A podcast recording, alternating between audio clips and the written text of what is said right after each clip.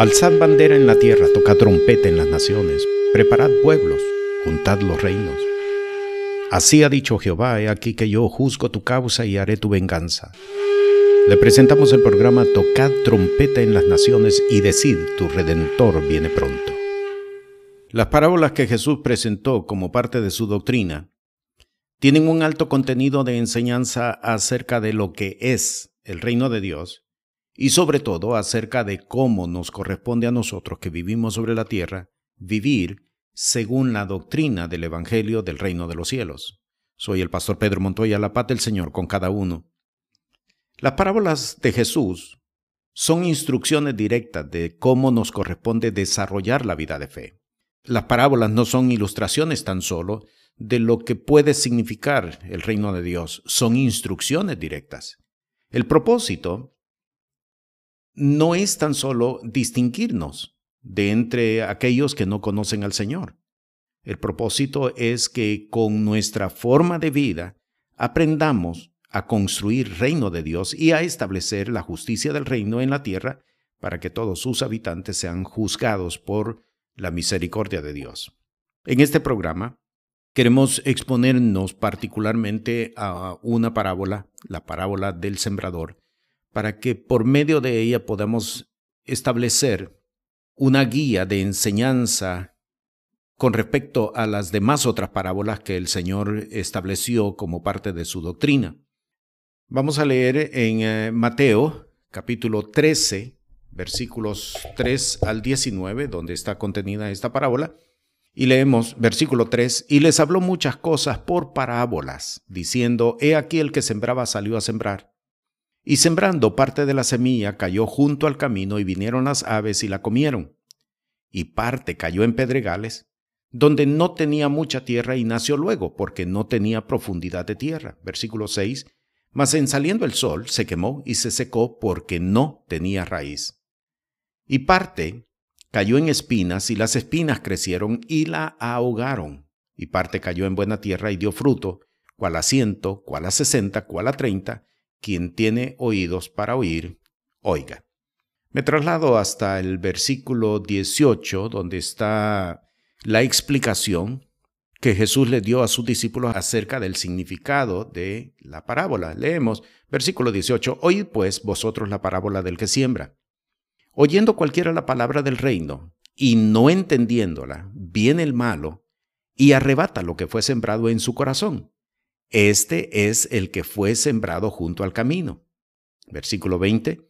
Y el que fue sembrado en pedregales, este es el que oye la palabra y luego la recibe con gozo, mas no tiene raíz en sí, antes es temporal, que venida la aflicción o la persecución por la palabra, luego se ofende. Versículo 22. Y el que fue sembrado en espinas, este es el que oye la palabra, pero el afán de este siglo y el engaño de las riquezas ahogan la palabra y la hacen infructuosa. Terminamos versículo 23. Mas el que fue sembrado en buena tierra, este es el que oye y entiende la palabra, y el que lleva fruto y lleva uno a ciento, y otro a sesenta, y otro a treinta. La parábola del sembrador no es un escrito exclusivo para presentar o para referirse a la labor del ministerio evangelístico. Esto es lo primero que quiero establecer. Casi siempre cuando hemos leído esta parábola, por lo general, en la mayoría de los casos, las personas creen que es una referencia directa al ministerio evangelístico.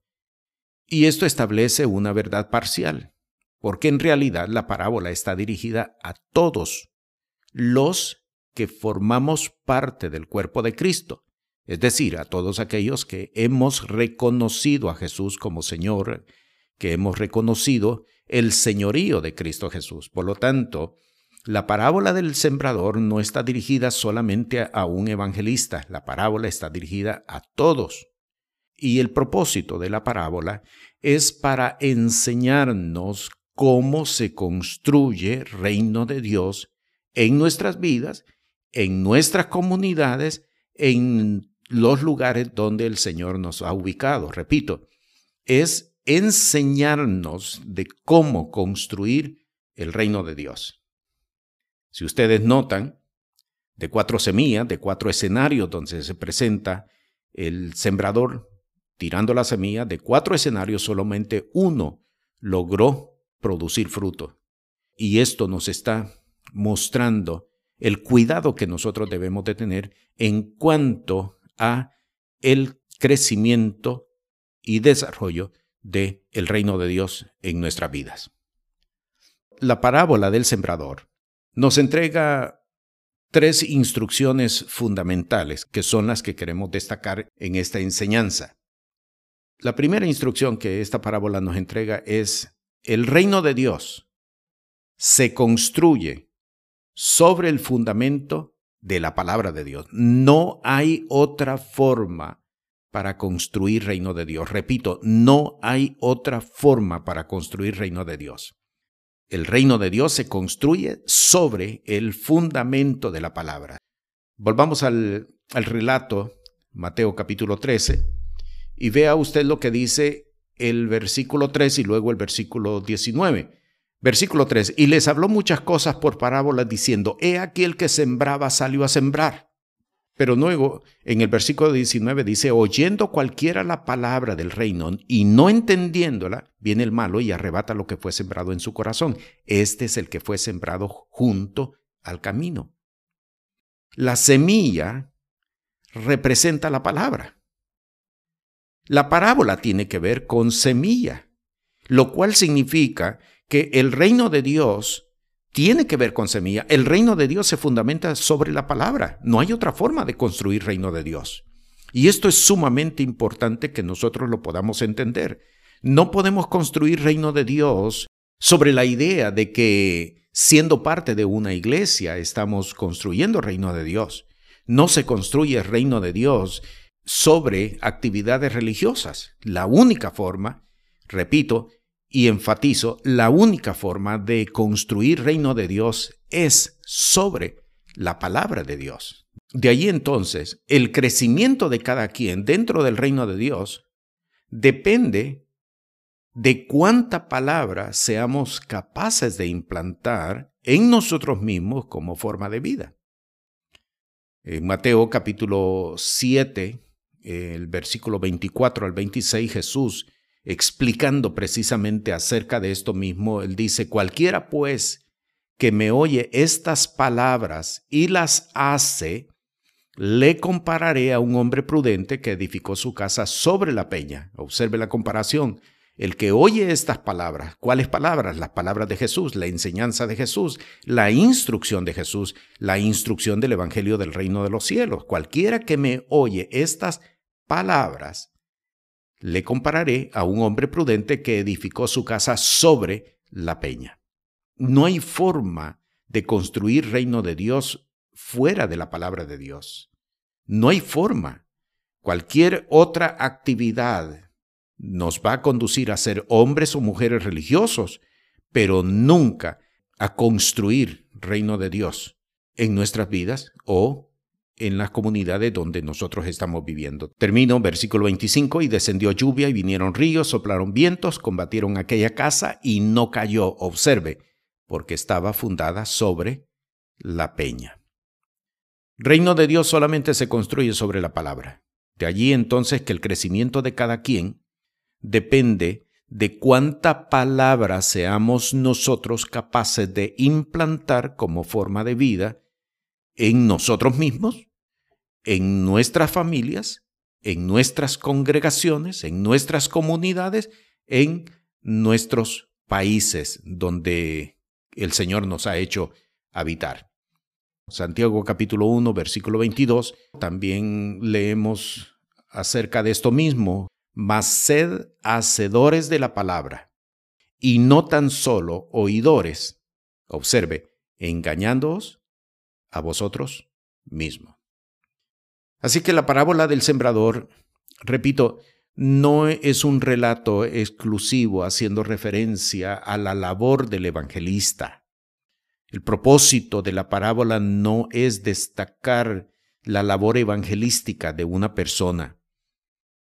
El propósito de la parábola es enseñarnos a nosotros cómo se construye el reino de Dios.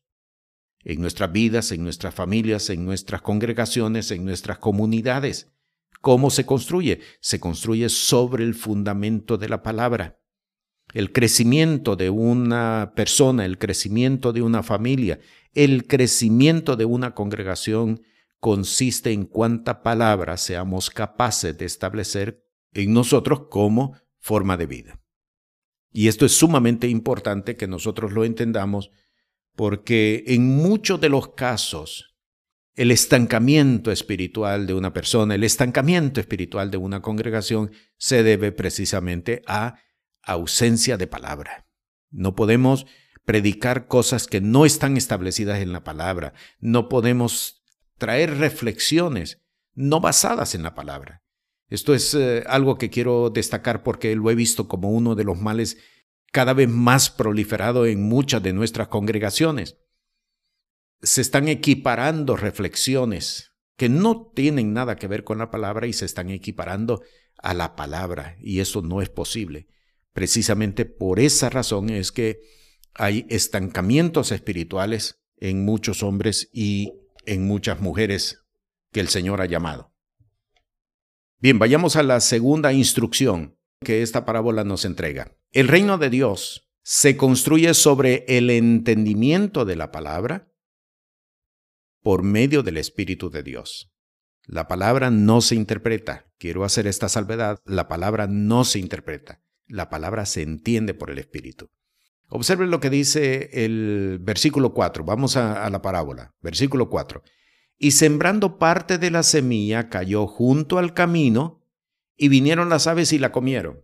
Cuando Jesús está explicando la parábola, dice, versículo 19, oyendo cualquiera la palabra del reino y no entendiéndola viene el malo. Y arrebata lo que fue sembrado en su corazón, este es el que fue sembrado junto al camino. El reino de Dios se construye sobre el entendimiento de la palabra por medio del Espíritu Santo. El entendimiento, y quiero ampliar precisamente esto que acabo de decir, el entendimiento no lo da la versión. Hay personas que recurren a versiones más modernas creyendo que de esta manera van a entender mejor la palabra. El entendimiento no lo da la versión. El entendimiento lo entrega el Espíritu Santo cuando nosotros estamos dispuestos a caminar bajo el señorío de Cristo Jesús. Si hay una persona que no quiere caminar bajo el señorío de Cristo Jesús y quiere solamente entender la palabra para tener conocimiento, realmente nunca la va a entender. Soy enfático en cuanto a esto, nunca la va a entender. Podrá entender cuestiones culturales, pero la palabra no la va a entender. ¿Por qué? porque el propósito de la palabra es para que nosotros, por nuestra forma de vida, establezcamos el reino de Dios en nosotros y en los lugares donde el Señor nos ha hecho habitar. No es para tener conocimiento, la palabra no es para tener conocimiento, no es para jactarnos de cuánto conocemos, no es para juzgar ni siquiera una predicación o, un sermón de, de una persona. La palabra es para que nosotros establezcamos reino de Dios primero en nuestras vidas y en nuestras comunidades donde el Señor nos ha hecho habitar. Por lo tanto, el reino de Dios se construye sobre el entendimiento de la palabra. Es necesario entender la palabra. Y aquí tendríamos nosotros que citar como ejemplo el caso de Felipe y el eunuco etíope. Cuando Felipe se acerca al eunuco, Felipe le pregunta, pero ¿entiendes lo que lees? Y el eunuco le responde, ¿cómo podré si no hay quien me enseñe? Y esto lo que significa es que nosotros debemos de recurrir a los medios que el Señor ha establecido para enseñarnos acerca de la palabra. Por eso dice la epístola a los Efesios que Él estableció a unos apóstoles, otros profetas, otros evangelistas, otros pastores y maestros para la edificación del cuerpo de Cristo. Lo importante de reconocer los ministerios, porque cada uno de los ministerios tiene una función de edificación para el cuerpo de Cristo. No todo viene por un pastor, no todo viene por un evangelista, hay enseñanza que es establecida por maestros, hay enseñanza que es establecida por apóstoles, hay enseñanza e instrucción que es establecida por profetas. De allí la importancia que nosotros entendamos la palabra de Dios. Esto nos lleva a establecer la siguiente advertencia. Toda operación demoníaca se desarrolla cuando la persona no entiende la palabra. De allí tantos movimientos apóstatas levantados en el mundo, porque han aprovechado la confusión y la falta de entendimiento acerca de la palabra.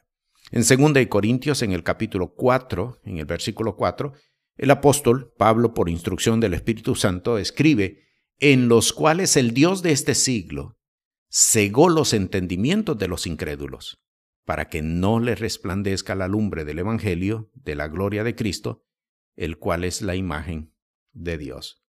El Dios de este siglo cegó los entendimientos de los incrédulos.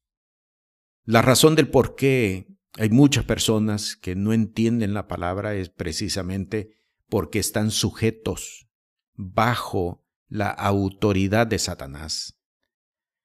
Y esto como regla general tenemos que establecer que cuando una persona no entiende, no entiende la palabra, hay operación satánica dentro de la persona. Aún así, óigalo bien, aún así esté dentro de una congregación. Aún así, sea o forme parte de una iglesia. Juntamente con esto quiero establecer lo siguiente. Para que haya restauración, para que haya renovación y para que se manifieste la sobrenaturalidad del Espíritu de Dios, es necesario, es necesario comenzar sobre el fundamento del entendimiento de la palabra. Voy a citar eh, Lucas capítulo 24, versículo 45, el caso cuando los discípulos iban camino a Emaús y Jesús caminó con ellos, se sentó a la mesa y partió el pan, dice el versículo 45, entonces les abrió el sentido para que entendiesen las escrituras. Aquí se mira claramente para que haya una renovación, para que haya una restauración, es necesario que volvamos a la palabra, que expliquemos la palabra, que hagamos entender la palabra a todos aquellos a los cuales el Señor nos ha enviado. En Lucas también, capítulo 10, versículo 27, otra referencia. Y él respondió y dijo, amarás al Señor tu Dios de todo tu corazón y de toda tu alma y de todas tus fuerzas y observe, y de todo tu entendimiento, y a tu prójimo como a ti mismo. Es importante que nosotros entendamos la palabra. Por eso no se trata de leer por leer, se trata de leer y entender lo que estamos leyendo. De nuevo, el caso de Felipe y el eunuco nos lo deja muy claro. Es entender lo que estamos leyendo. Si usted no entiende, no siga más adelante en la lectura. No se mueva de esa lectura hasta que el Espíritu de Dios le haga entender la palabra. ¿Por qué? Porque esta parábola nos deja él la instrucción de que el reino de Dios se construye sobre el entendimiento de la palabra por el Espíritu Santo. Vayamos a la tercera instrucción que esta parábola nos deja, y vamos a leer de nuevo Mateo capítulo 13, versículo 5 hasta el versículo 22. Versículo 5, y parte cayó en pedregales, donde no tenía mucha tierra y nació luego porque no tenía profundidad de tierra. Mas en saliendo el sol se quemó y se secó porque no tenía raíz. Versículo 7, y parte cayó en espinas, y las espinas crecieron y la ahogaron. Me traslado ahora al versículo 20, donde Jesús está presentando la explicación. Y el que fue sembrado en pedregales, este es el que oye la palabra y luego la recibe con gozo, mas no tiene raíz en sí. Antes es temporal que venida la aflicción o la persecución por la palabra luego se ofende. Versículo 22. Y el que fue sembrado en espinas, este es el que oye la palabra, pero el afán de este siglo y el engaño de las riquezas ahogan la palabra y se hace infructuosa. Vivir la vida del reino de Dios trae persecución. Vivir la vida del reino de Dios trae tribulación.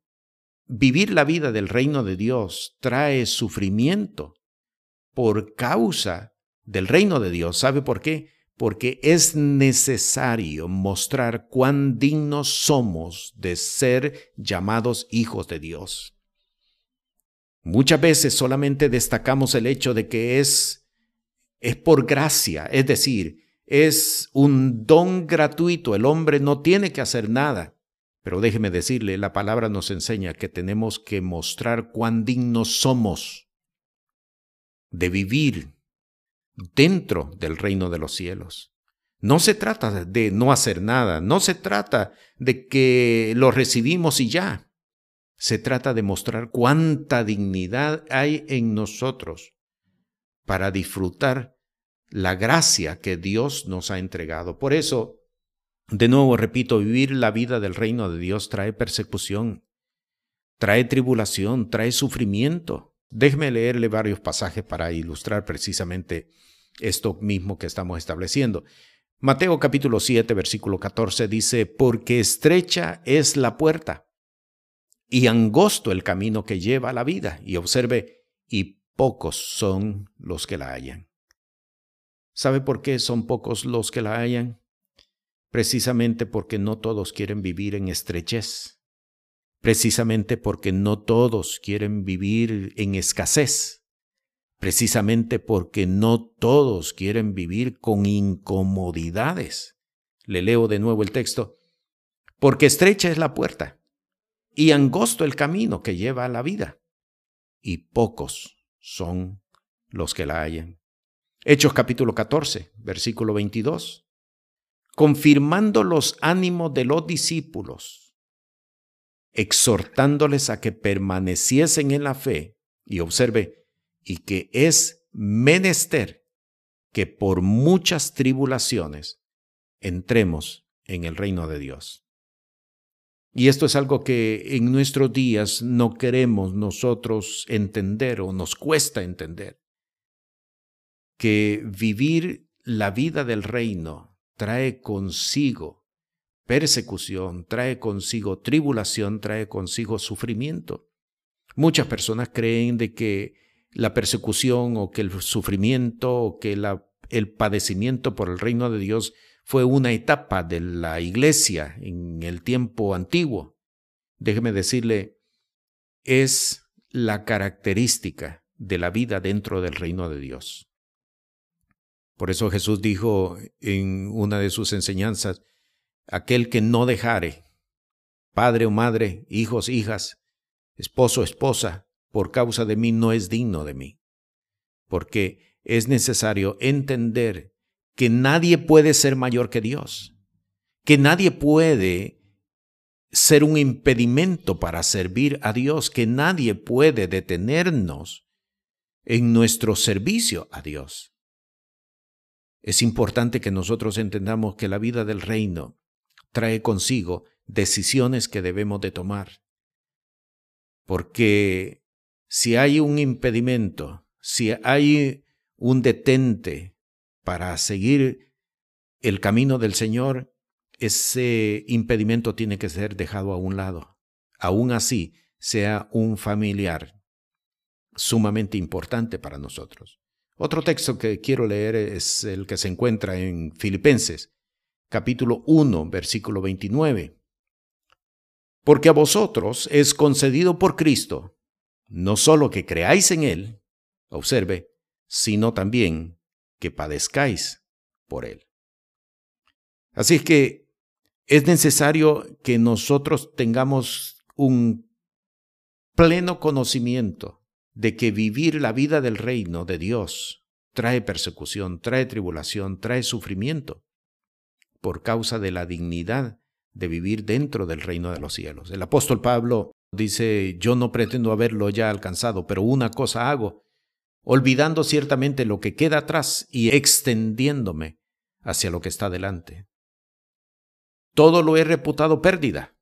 Todo lo que para mí era ganancia lo he reputado por pérdida para alcanzar el amor de Cristo Jesús.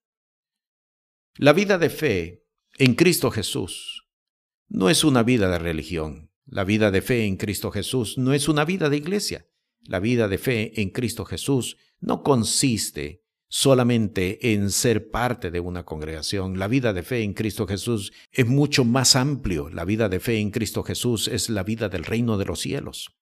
Y la parábola del sembrador, que salió a sembrar la semilla, nos deja claro que se construye reino de Dios solamente por medio de la palabra. No hay otra forma de construir reino de Dios. Así que si cada uno de nosotros queremos construir reino de Dios, debemos de remitirnos a la palabra.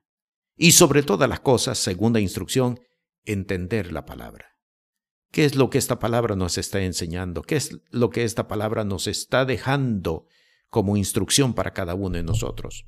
No se trata de que es la palabra para fulano, no es la palabra para mengano, es la palabra para nosotros. Es la instrucción para cada una de nuestras vidas. Y tercera instrucción, vivir la vida del reino de Dios. Trae persecución, trae tribulación, trae sufrimiento por causa de Cristo Jesús. Por eso, en el día de hoy, al exponernos ante esta palabra, una parábola que Jesús presentó, Debemos de tomar decisiones con respecto a la vida que estamos construyendo. No vaya a ser que al final de nuestra vida nos veamos que hemos construido una vida una vida vacía, una vida vana, una vida sin sentido, una vida fútil. No vaya a ser que al final de nuestra existencia nos encontremos con el mismo caso que se plantea en Mateo capítulo 7 versículo 21. Señor, Señor, si en tu nombre hicimos milagros, en tu nombre echamos demonios, en tu nombre hablamos nuevas lenguas, pero Él le dirá, apartaos de mí, obradores de maldad, por cuanto no hiciste lo que yo os demandé.